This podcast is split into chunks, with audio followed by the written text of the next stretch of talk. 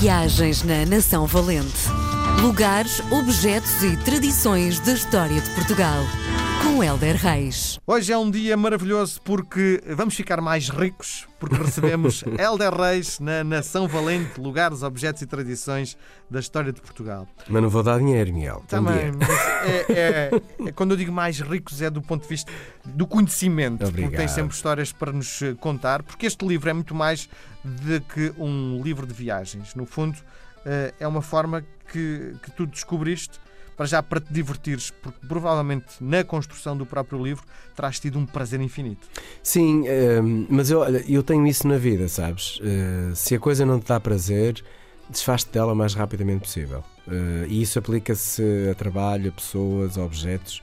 Eh, se tu não tens um lado prazeroso e que te faça de alguma forma crescer, evoluir como pessoa e te dar satisfação e ai que momento bom este, pá, então sai dali. E, eh, e eu só faço e só escrevo Aliás, em tudo na minha vida só faço aquilo que me acrescenta e me dá mesmo prazer. E se não dá, tento mesmo, mesmo, mesmo sair da situação ou das relações. Porque há pessoas que são, têm a habilidade de serem altamente tóxicas. Nossa! Bom, explica-me uma coisa. Quanto tempo demoraste a construir esta obra? Olha, um ano e meio, mais ou menos, porque hum, exigiu muita leitura, muita escolha, muita pesquisa, muita releitura, porque histórias que às vezes eh, é difícil eh, tu perceberes os factos todos e, e depois há várias versões, então eh, deu bastante trabalho. Foi, foi o livro que mais trabalho me deu fazer e construir. Porque também tem muita história e então, hum, pronto, eu não sou historiador, vou-me apropriando um bocadinho da história até como ela me foi contada eh, e tento-lhe dar eh, a minha roupagem, mas há factos que eu não posso fugir de- deles, não é? Mas deu-me mesmo bastante trabalho, mas muito prazer. Tudo, é tipo todos os dias à noite, uma horinha e meia mais ou menos. E quantos quilómetros fizeste? Oh, e quilómetros já vou fazendo todos sempre na minha vida. Há 20 anos como repórter, eh, portanto, basicamente é só ir apontando as coisas. Bom, o que é que nos traz hoje?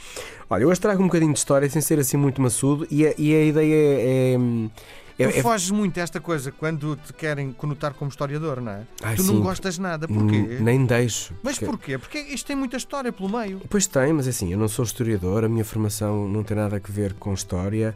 eh, eu sou mais um contador de histórias, eh, com rigor, com respeito. Para mim, um historiador é, é um poço de sabedorias completamente transversais que cruzam os assuntos e dominam-nos todos com bastante propriedade, com muita cronologia. Não, nada. Eu sou mesmo, é, a minha formação é teologia, é comunicação e sou um curioso. É por aí. Sim, mas até, até digo mais. eh, se adotarmos a, a- atitude que isto também pode ser um livro de história, Sim. até pode dar mais credibilidade ao livro.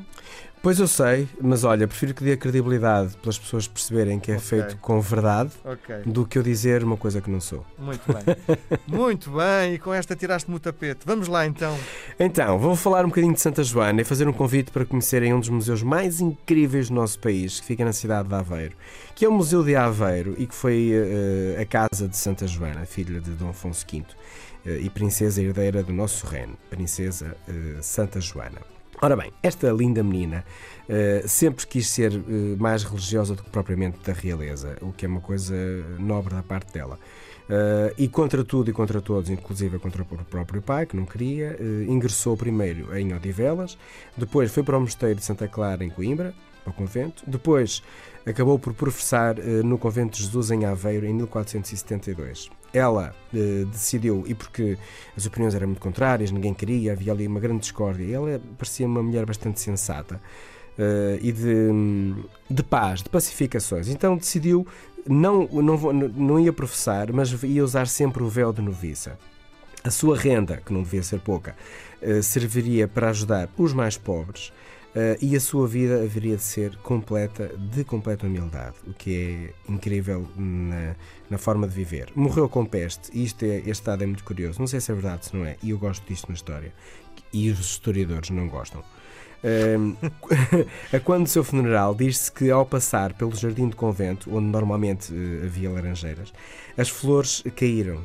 Eh, e também li que arrancaram todas as plantas eh, em sinal de, de luto no convento pela morte da querida princesa. Em 1693, Inocêncio II beatificou Santa Joana. O seu túmulo na Igreja de Jesus epá, é incrível, é mesmo uma obra de arte que tu chegas lá e abres a boca até às orelhas, porque é impressionante, vale mesmo a pena.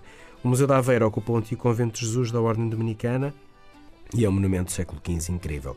Portanto, é um dois em um. Conhecer melhor a vida de Santa Joana e conhecer este museu português impressionante. Quanto tempo precisamos para conhecer um museu? Pá, disso depende muito tempo que demoras a ver cada obra. E eu preciso, para este museu, eh, uma boa manhã, a começar cedo e a acabar tarde. Muito bem. Mas vale a pena, mesmo, mesmo, mesmo. Claro. Muito bem. Voltamos a conversar na próxima semana. Saúde, um abraço. Viagens na Nação Valente. Lugares, objetos e tradições da história de Portugal. Com Helder Reis.